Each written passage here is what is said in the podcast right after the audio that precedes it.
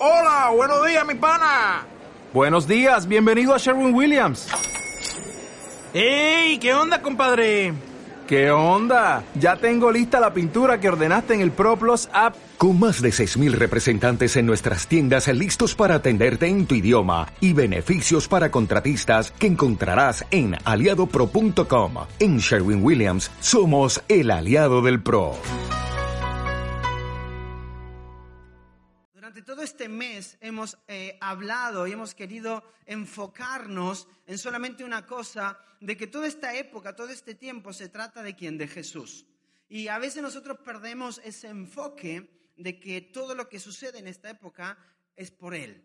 Y, todo lo que sucede a nuestro alrededor eh, nos gana con toda la locura de lo que es la Navidad. La, em, em, ya mañana es lunes 24, hay que preparar la cena y quién va a tener en casa invitado y lo que vamos a hacer y que vamos a cocinar y el, domingo, el martes que es 25 y nos termina haciendo perder el verdadero enfoque que es Jesús. Mira, a, lo largo que iba escuchando lo que pasaba en, este musical, cada canción, cada, relato que íbamos hablando acerca de, lo que sucedió, el nacimiento de Jesús, me llevaba a pensar a lo largo de todo este tiempo de que ya han pasado más de dos mil años desde que pasó todo esto. Y, mientras más tiempo pasa, a veces se termina convirtiendo más en una eh, fábula, en un cuento, y las personas, mientras más van pasando los años, eh, aquellos que van naciendo, eh, terminan viendo más la Navidad como ese cuento, esa fábula, y donde el enfoque termina siendo otro montón de cosas que son buenas, que son importantes, pero no son el enfoque real. Y algo que me gusta de, de, la palabra de Dios, algo que me encanta de todo lo que venimos leyendo, de que todo esto de la Navidad, o sea, la natividad, que tiene que ver con ese nacimiento de Jesús, que es lo que significa la natividad, tiene que ver eh, no con una fábula, no con un cuento de que aunque van pasando los años, se pierde o pierde la esencia de lo que realmente es. La Navidad no solamente es eso, la Navidad es un acontecimiento histórico que cambió la historia del mundo. La Navidad es ese acontecimiento histórico que cambió la, la historia, no solamente tuya y mía, la historia de la humanidad.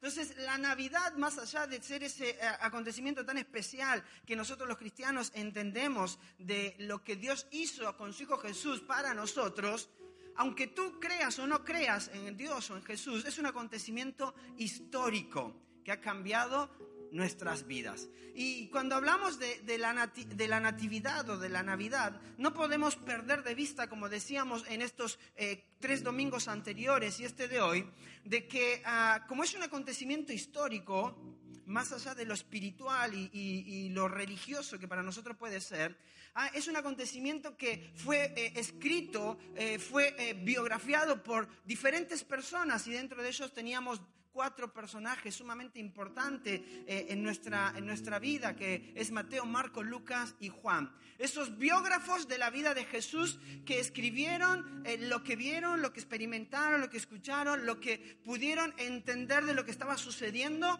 en ese momento. Estos cuatro evangelios son los que empiezan esta, esta gran sección de la Biblia que nosotros llamamos el Nuevo Testamento. Y estas cuatro personas abordan la venida de Jesús de diferentes maneras. ¿okay? La, abordan de diferentes lugares. Algunos, como dijimos el domingo pasado, como Lucas, un doctor, un médico, por ahí era más detallista en todo lo que abordaba, ¿no? Eh, eh, de, con quién se encontró María, cuántos meses tenía de embarazo, cómo fue a tal lugar, con cuántos meses de embarazo fue a hacer el censo, lo que leía Teresita recién, eh, qué pasó en ese momento. Hay otros que no, que no se enfocaron tanto en esos detalles. Hay otros que fueron más al grano del asunto, como uno de ellos que vamos a ver hoy, que es Marcos. Marcos es uno de estos cuatro ah, testigos de lo que pasó en la historia de la Navidad.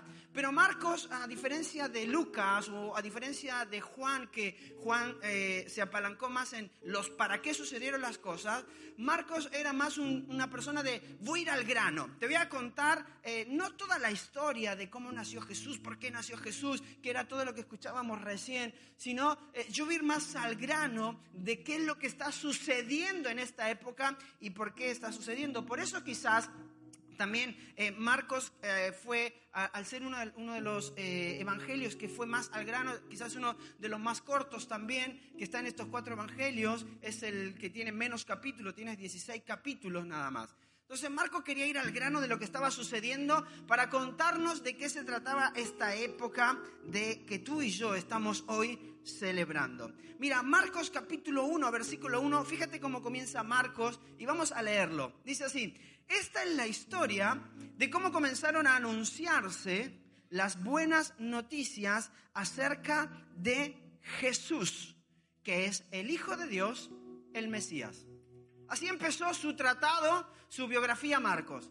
Marcos dijo, olvídate de María, olvídate del burro, olvídate de- del asno, olvídate de, la, de ahí de la vaca, de la oveja. eh, yo quiero ir al grano. O sea, yo ya doy por sentado que tú y yo tenemos claro que Jesús, el Hijo de Dios, es el Mesías que estamos esperando.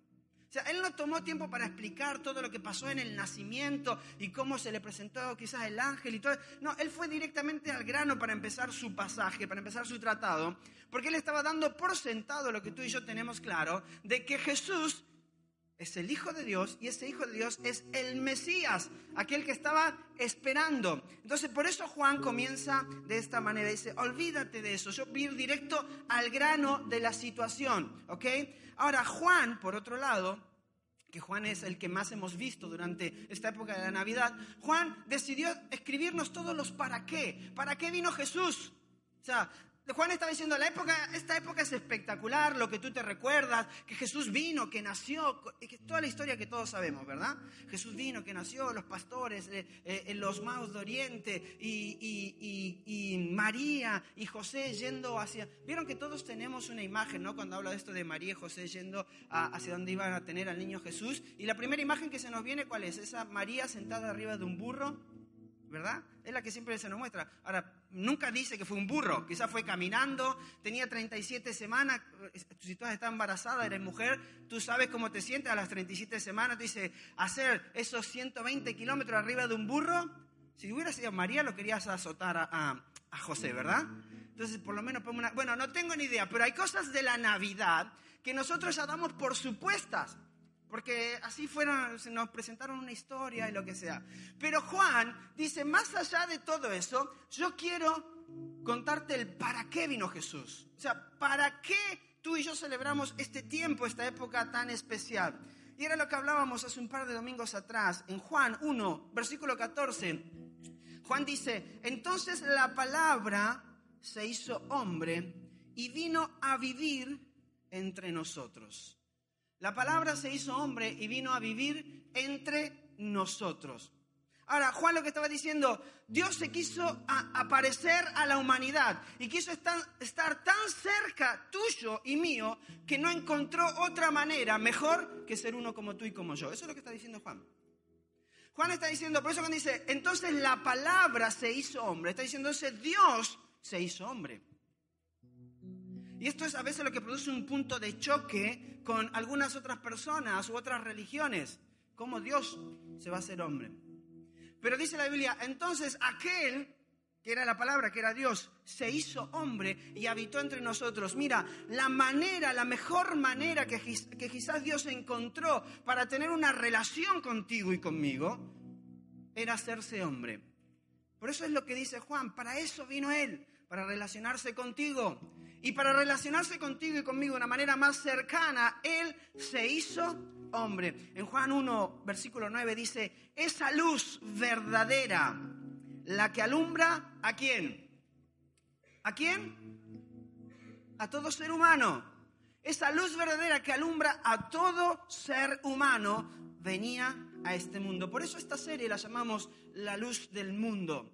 Porque Jesús es esa luz del mundo que vino a habitar en medio nuestro, no solamente para un pueblo determinado, como se creía en ese momento, sino para todo el mundo, para ti, para mí, si eres de Brasil, de Uruguay, de Japón, de China, de Estados Unidos, de España, de Argentina, de, de donde tú vengas, de Bolivia, de Perú, de Guatemala, de Honduras, de Venezuela, de Colombia, de la ONU, no importa de Ghana, de donde tú vengas, no importa, Él vino para ti y para mí.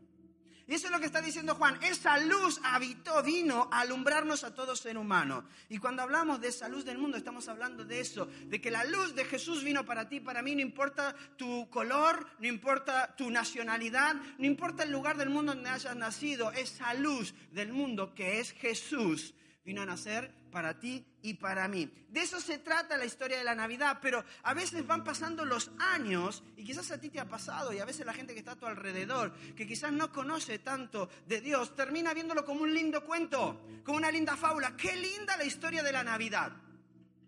Qué bonito el niño ahí.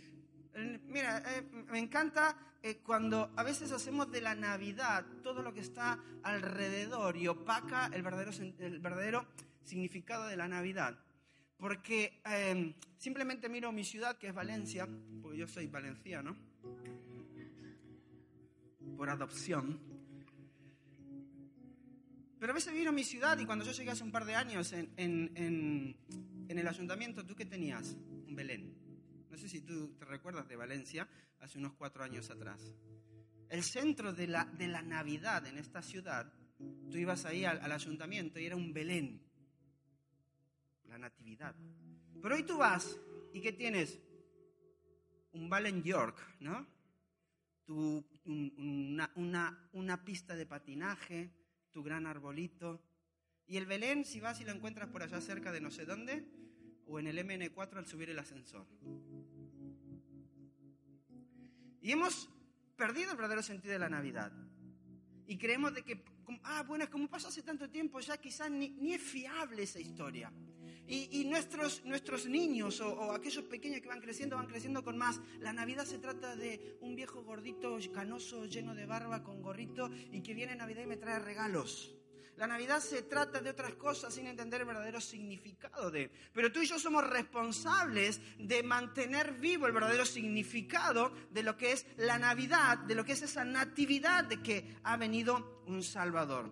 Ahora, me encanta Juan, porque Juan sigue hablando en Juan capítulo 1, versículo 2, dice, más a cuánto le recibieron, a los que creen en su nombre les dio el derecho de ser hijos de Dios. A los que creen en Él, esto quiere decir, a los que pusieron su confianza, a los que depositaron su fe, a los que depositaron toda su confianza en Él, o sea, yo creo que Él es el Hijo de Dios. Y eso es lo que tú y yo tenemos que preguntarnos en esta Navidad. ¿Yo creo que Jesús es el Hijo de Dios? ¿O yo creo simplemente que Jesús fue uno más que apareció y qué bonito y qué buena toda la fiesta que nos trajo? ¿O realmente yo creo que Jesús es Dios hecho carne y se apareció para ti y para mí, para tener una mejor relación contigo y conmigo? Yo tengo que poder preguntarme eso en esta fiesta. Porque es lo que yo celebro, la, la, Navidad no es simplemente este evento, este día especial del 24 o toda la locura de lo que pasa en este mes. La Navidad tiene que ver con yo creo que Él es el Hijo de Dios y que vino a nacer en este mundo para tener una relación personal conmigo esto está diciendo Juan, aquellos que pusieron la confianza en él. Pero fíjate lo que dice más adelante, ¿sí? Y aquí está otro de los grandes para qué de Juan. Juan capítulo 20, versículo 31. Pero estas cosas se han escrito. ¿Qué cosas? Si tú lees Juan atrás, está hablando de todos los milagros que sucedieron, todos los milagros que hizo Jesús. Y está diciendo, pero estas cosas se han escrito para que ustedes crean que Jesús es el Cristo, el Hijo de Dios. Y para que al creer en su nombre tengan vida. Ahora Juan no le estaba hablando a muertos. Juan estaba escribiendo a personas vivas como tú y como yo. Entonces, ¿cuál era el sentido de decirle para que crean y tengan vida? Porque Juan estaba hablando de otro tipo de vida. Esa vida que trae la luz de Jesús en medio de tu más densa oscuridad. Juan se estaba refiriendo a ese tipo de luz. Juan está diciendo para que depositemos nuestra confianza en Él y para que mediante ese acto de creer tengamos vida por medio de Él. Mira, y de aquí, de este pasaje, sale algo que quizás nosotros profesamos como iglesia. Y lo que quizás tú profesas como cristiano, evangélico, como cristiano católico, de aquí sale esto lo que está diciendo Juan. Jesús es nuestro Salvador personal. Porque siempre hablamos de un Salvador personal. Porque Jesús es nuestro Salvador personal. Y sale de esto que está hablando Juan aquí en este, pasaje y para que al creer en Él, en su nombre, tengan vida eterna. Mira, el creer es una cuestión personal. Tú no puedes creer por otro, ¿o sí? ¿Verdad que no? Tú puedes ayudar a la fe de otro, pero tú no puedes creer por otro. Tu fe es personal. Entonces, si tú crees que Él es el Hijo de Dios y que Él vino a traer nueva vida a tu vida, tú estás diciendo, yo creo que Él es mi Salvador personal. ¿Pero por qué Salvador personal? Vamos a ver lo que sigue diciendo más adelante. Lucas 10, Lucas 1, perdón, versículo 30 al 34. Ahora, déjame decirte esto. Mira, la fe cristiana no es eh, algo colectivo simplemente. La fe cristiana no es, bueno, somos cristianos todos acá, tenemos fe y vamos a la iglesia, nos juntamos, nos reunimos y, alabamos a Dios y adoramos a Dios. La fe cristiana no es solamente algo colectivo que disfrutamos una o dos veces a la semana, porque a veces creemos que eso es la fe cristiana. No, yo soy cristiano, ¿por qué? Porque voy a la iglesia tal día, porque me congrego, porque estoy el domingo, porque el 23 voy a celebrar a Jesús. Eso no es simplemente la fe cristiana. La fe cristiana es una convicción personal. Tu fe es personal. Y tu fe personal es pública, no es privada. Pero tu fe personal no es colectiva solamente. Porque esa fe personal está determinando cuáles son tus convicciones, cuáles son tus valores, por qué crees lo que crees, por qué haces lo que haces. Y cuando nosotros nos congregamos en esta época de la Navidad, celebrando este acontecimiento que cambió la historia del mundo y cambió tu historia y mi historia, estamos diciendo, yo creo que Jesús es el Hijo de Dios que se hizo hombre para habitar en medio de nosotros y para darme la oportunidad de tener un Salvador personal. Porque Dios es tu Salvador. Jesús vino a ser tu Salvador. Esa luz del mundo vino para salvarte a ti y a mí. Lucas 1, 30, 34 dice, no tengan miedo, María. Dios te ha concedido su favor, le dijo el ángel. Quedarás encinta y darás a luz un hijo y le pondrás por nombre Jesús. Él será un gran hombre y lo llamarán Hijo del Altísimo. Dios el Señor le dará el trono de su padre David y reinará sobre el pueblo de Jacob para siempre. Su reinado no tendrá fin. Mira, este nombre Jesús que tú y yo conocemos y utilizamos es en realidad una derivación de, eh, la lengua latina, o sea, es un nombre latino de la lengua latina, no que sea eh, colombiano y nada de eso, no estoy hablando, ¿no? De la lengua latina, ¿ok?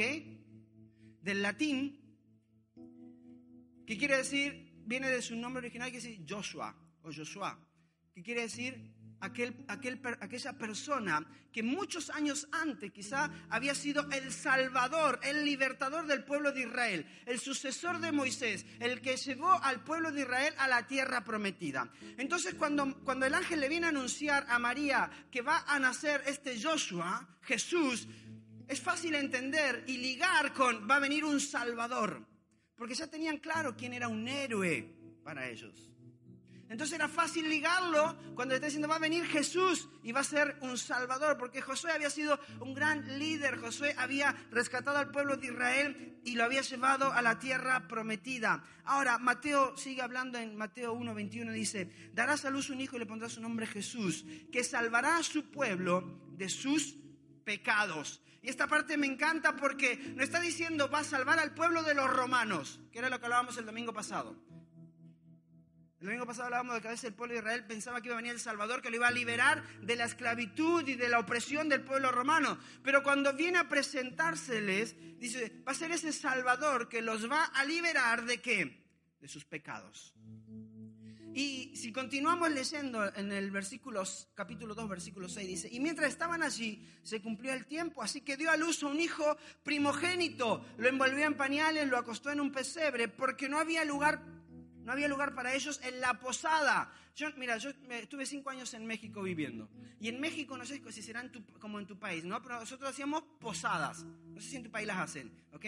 Hacíamos posadas. ¿Qué eran las posadas? Tú te ibas tocando con la guitarra y no sé qué a, a la casa de algún amigo, vecino, ibas cantando algunos villancicos de Navidad. Entonces te daban posada. ¿Qué era posada? Vente, pase, coma, acá beba, todo lo que quiera. Eso era posada. De ahí viene esa tradición, quizás en alguno de nuestros países, o quizás en tu país, dices, no tengo ni idea de lo que es Posada, ¿no? Y en Argentina decimos Posada, era una ciudad del, norte de Argentina. Pero las posadas que hablaba era, Jesús no encontró lugar donde, María, perdón, no encontró lugar donde poder eh, que Jesús naciera. Por eso terminó naciendo en un pesebre. Mira, la historia de la Navidad, nos sigue, la historia de Jesús, perdón, nos sigue hablando acerca de esto. Versículo 8. En esa misma región había unos pastores que pasaban la noche en el campo, turnándose para cuidar sus rebaños. Mira, ¿y por qué quiero leer varios pasajes de la Biblia? Porque a veces van pasando los años y creemos simplemente que eh, eh, lo que decía al principio, que la historia de la Navidad es un lindo cuento, es una linda fábula, pero no es un lindo cuento, no es una linda fábula es la historia de Dios haciéndose hombre para traerte salvación a ti y a mí. Esa es la verdadera historia de la Navidad. Dice, habían pastores. ¿Por qué pastores? No tengo ni idea. ¿Por qué no eran mecánicos? ¿Por qué no eran pintores? ¿Por qué no eran... Porque a Dios se le ocurrió que fueran pastores, se le apareció unos pastores en medio del campo, pero me gusta esto y lo hablaba el jueves, porque sabes que la religión eh, judía, los pastores eran impuros, no podían entrar al templo pero sin embargo fue a los que Dios escogió para que vayan a ver al niño Jesús. Porque la gracia y la misericordia de Dios se muestra más allá de lo que nosotros muchas veces haríamos. Porque su gracia se extiende a aquellos que tú y yo no la extenderíamos. Y Dios, Dios decidió en su voluntad de que en vez de ser tales personas o tales profetas o tales estudiosos de la Biblia, dijo los pastores.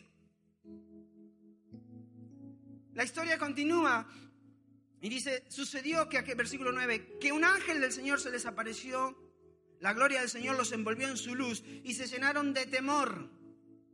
Pero el ángel les dijo, no tengan miedo, miren que les traigo buenas noticias que serán motivo de mucha alegría para todo el pueblo. Y esto es lo que hablamos en nuestra primera parte de la serie. Las buenas nuevas de Dios, de la luz de Jesús, eran para todos, no solamente para algunos. No vino el ángel a decirle, le traigo buenas noticias para el pueblo vuestro. Para todo el mundo las buenas noticias. ¿Cuáles son esas buenas noticias? Hoy les ha nacido en la ciudad de David un Salvador, que es Jesucristo el Señor. Ha nacido su Salvador, ha nacido mi Salvador, ha nacido tu Salvador, un Salvador personal. Pero solamente puede ser tu Salvador y mi Salvador si tú y yo depositamos nuestra fe y nuestra confianza en Él, creyendo que Él es el Hijo de Dios que se hizo hombre, que vino a nacer en este mundo para tener una relación personal contigo y conmigo. Esta es la razón por la que celebramos la Navidad, este tiempo. En Lucas 2, 6, el versículo 15 dice, cuando los ángeles se fueron al cielo, los pastores se dijeron unos a otros, vamos a Belén a ver esto que ha pasado y que el Señor nos ha dado a conocer. Mira, nuestra fe no es algo frágil. Y yo sé que hay veces que quizás hay personas o tú mismo llegas a dudar de tu fe. Pero nuestra fe no es algo frágil. Nuestra fe no es algo que no se puede sustentar. Creemos por lo que sucedió y creemos por lo que hemos experimentado en nuestra vida. Entonces los pastores estaban diciendo esto, vamos, porque vamos a ver lo que realmente ha sucedido. Mira, el cristianismo no tiene nada de frágil. Y cuando tú lees estos pasajes, Mateo, Marco, Luca y Juan, si bien cada uno lo aborda de una manera diferente, es normal en cuatro testigos de una situación. Sería muy raro que tú fueras a un juicio a testificar y los cuatro que testifican en ese juicio digan exactamente lo mismo. ¿Sabe qué diría el juez? Acá hay algo. Porque si hay cuatro testigos que vieron la misma situación de diferentes puntos de vista, lo que quieren decir es lo mismo, pero habrán cosas, detalles que son diferentes. Por eso a veces tú lees la Biblia y dices, pero ¿por qué Mateo dice tal cosa y Juan dice otra y Lucas no lo dice? Porque eran testigos de lo que estaba sucediendo y nuestra fe no es una fe frágil porque algo pasó, porque algo quedó documentado. Mira, no hay ningún documento histórico que tenga una cantidad tan grande de manuscritos pegados al original como la Biblia. El segundo libro en la historia. Hablando, estoy hablando de un libro histórico, deja la religión, deja las cosas. Estoy hablando de un libro histórico. El segundo libro que tiene más manuscritos pegados al original se llama La Iliada de Homero, que lo habrás escuchado. ¿Ok? ¿Cómo se llamaba? Héctor y Aquiles.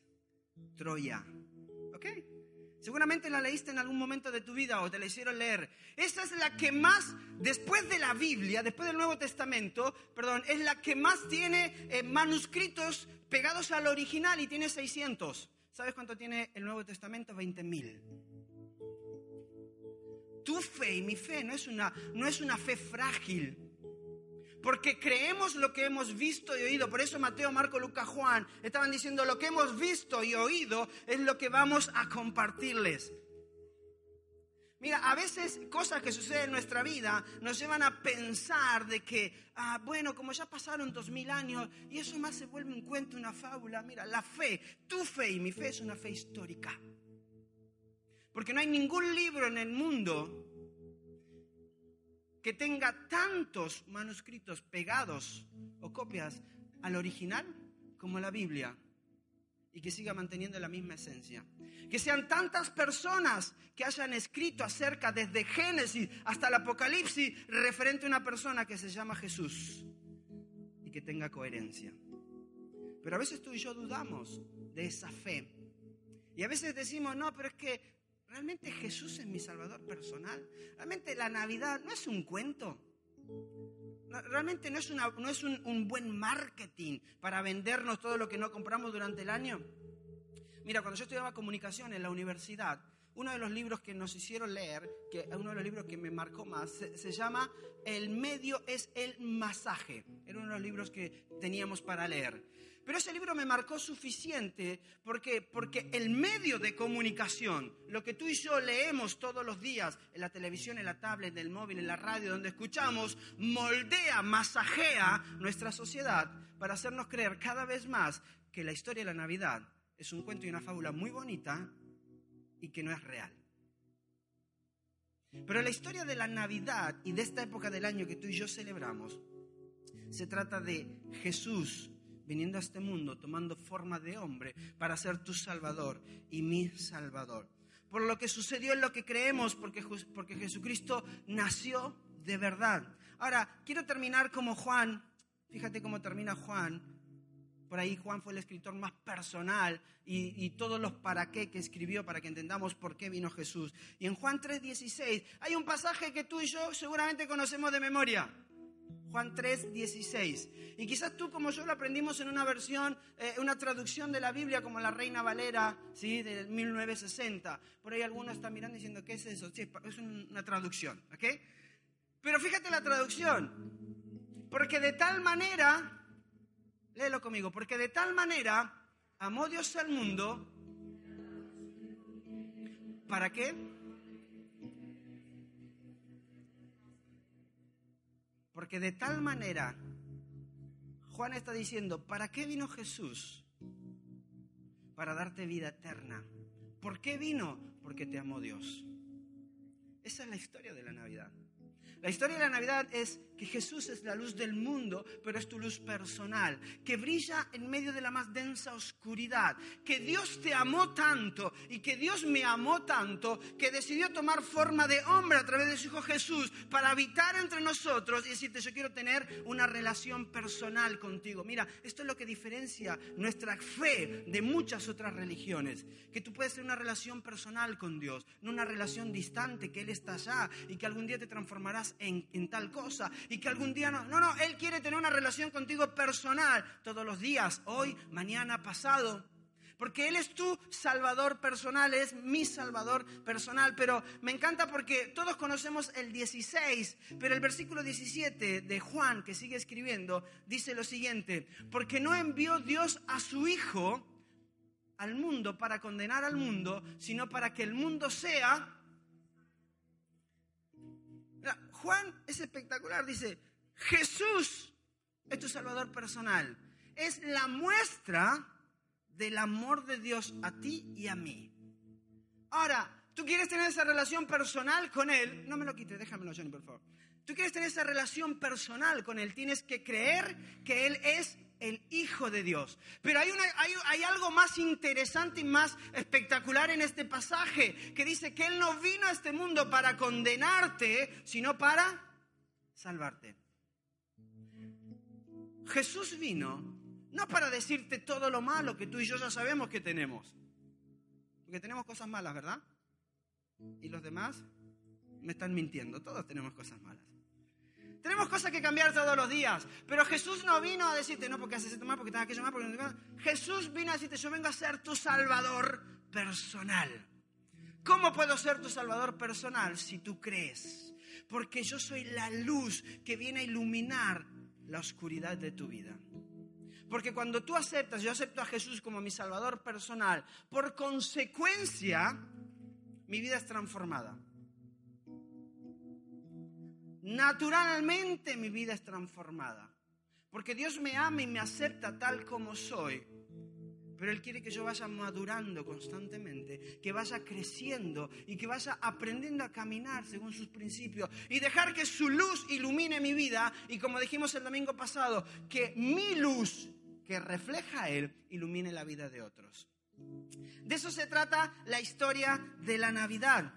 Mira, la Navidad se trata de un acontecimiento histórico que ocurrió por una sola razón, no para condenarte, sino para salvarte. Eso se trata de la Navidad, un acontecimiento histórico para que tú y yo fuéramos salvos. Mira, el cristianismo no es una fe frágil. El cristianismo es una fe histórica. Y mientras más profundizas en tu fe, más te vas a dar cuenta que se sostiene a través de todas las cosas, a través de toda la Biblia. Mire, la Biblia desde principio a fin apunta a una persona que se llama Jesús, un Salvador para ti y para mí. De eso se trata la historia de la Navidad.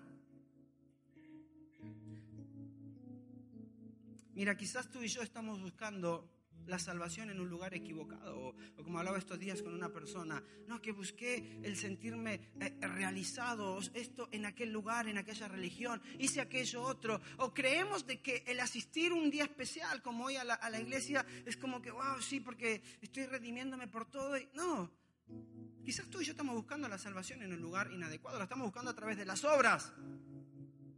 Voy a hacer tantas cosas buenas ahora en Navidad para que cuando comience el año entre desde cero. Bien lavadito mis pecados, ¿ok? Pero no es así. la, la, salvación a tu vida y mi vida no viene por las buenas obras. Dijimos el domingo pasado, las buenas obras son fruto, resultado, producto de la relación que yo tengo con Dios personal. Y esa relación de amor me lleva en mi vida a cambiar, me lleva en mi vida a ser cada día una mejor persona. Pero el evento de la Navidad se trata de ese acontecimiento histórico y, no se trata del lugar donde esté buscando, porque no es un lugar, no es un programa, no es una píldora. Aquellos que a veces estamos haciendo algo para bajar de peso, como vamos a hacer ahora después de Reyes. Ayer estaba escuchando las noticias que decía, la media que subimos de peso entre estas fiestas de Navidades y Reyes es tres y medio a 5 kilos. Sigo, bueno, algunos se suben un poquito más, otros un poquito menos, otros se los cogen todos, o no los cogemos todos. Pero a veces buscamos como esa píldora, ¿sí?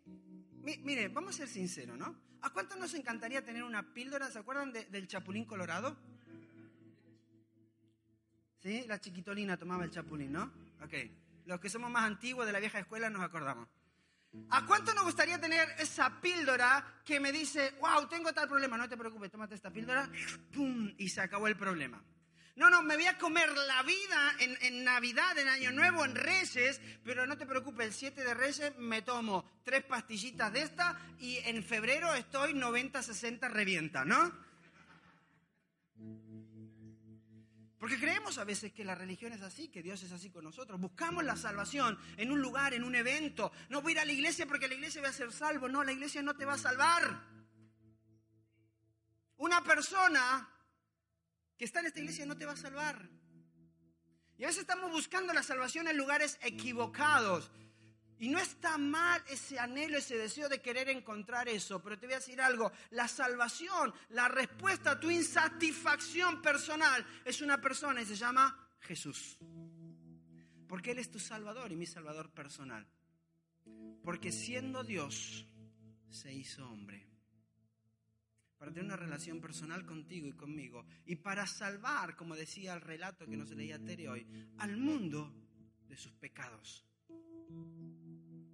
Esa es la verdadera historia de la Navidad. No es una fábula, no es un cuento, es algo histórico que cambió tu vida y que cambió mi vida y que la va a seguir cambiando durante los próximos años si tú y yo nos atrevemos a tener esa relación personal creciente y continua con Él. Mira, quiero terminar con esta, con esta frase.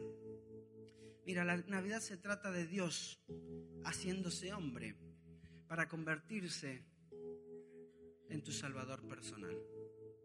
Si hay algo que tú tienes que tener en cuenta de esta Navidad, es que la Navidad se trata de Dios haciéndose hombre para traerte salvación. La salvación no la vas a encontrar en una penitencia. ¿Sí? Si has sido criado quizás en un contexto eh, católico como era mi familia, quizás tú decías, bueno, no, voy a hacer tales penitencias porque así voy a obtener la salvación. Pues yo quiero decirte que no, la salvación no se obtiene de esa manera. La salvación no se obtiene con cuántos regalos hayas regalado esta Navidad. O si esta Navidad hiciste tu mejor esfuerzo para ir a, servir con los ancianos o a servir un café o a trabajar en algo social y te involucras. No, no, la Navidad no se trata de eso. La salvación no se trata de eso. La Navidad se trata de Dios haciéndose hombre para traerte salvación. El único que puede traer luz en medio de tu oscuridad es Jesús. Y yo sé que todos los que estamos aquí presentes necesitamos la luz de Dios en nuestra vida. Todos necesitamos la luz de Jesús en nuestra vida. Todos los que estamos aquí presentes sentados necesitamos ese Salvador personal. Porque esa insatisfacción que tú y yo tenemos y buscamos llenar en diferentes lugares, nunca va a llegar, ni va a llegar la chiquitolina del Chapulín Colorado para tu vida. Lo único que va a llegar es Jesús diciéndote, como decía Juan 3:17, yo no vine a condenar al mundo, sino vine para que Él fuera salvo a través de mí. está diciendo, yo sé tu condición, yo te conozco, pero yo no vine a recalcar tu condición, yo vine a darte una nueva oportunidad. Ese es el verdadero significado de la Navidad. Y aunque pasen miles de años, y aunque los medios y la sociedad cada vez más nos quieren hacer sentir que esto es un cuento, una fábula. Tu fe tiene un peso histórico. Tu fe tiene un peso histórico. ¿Por qué no te pones de pie conmigo?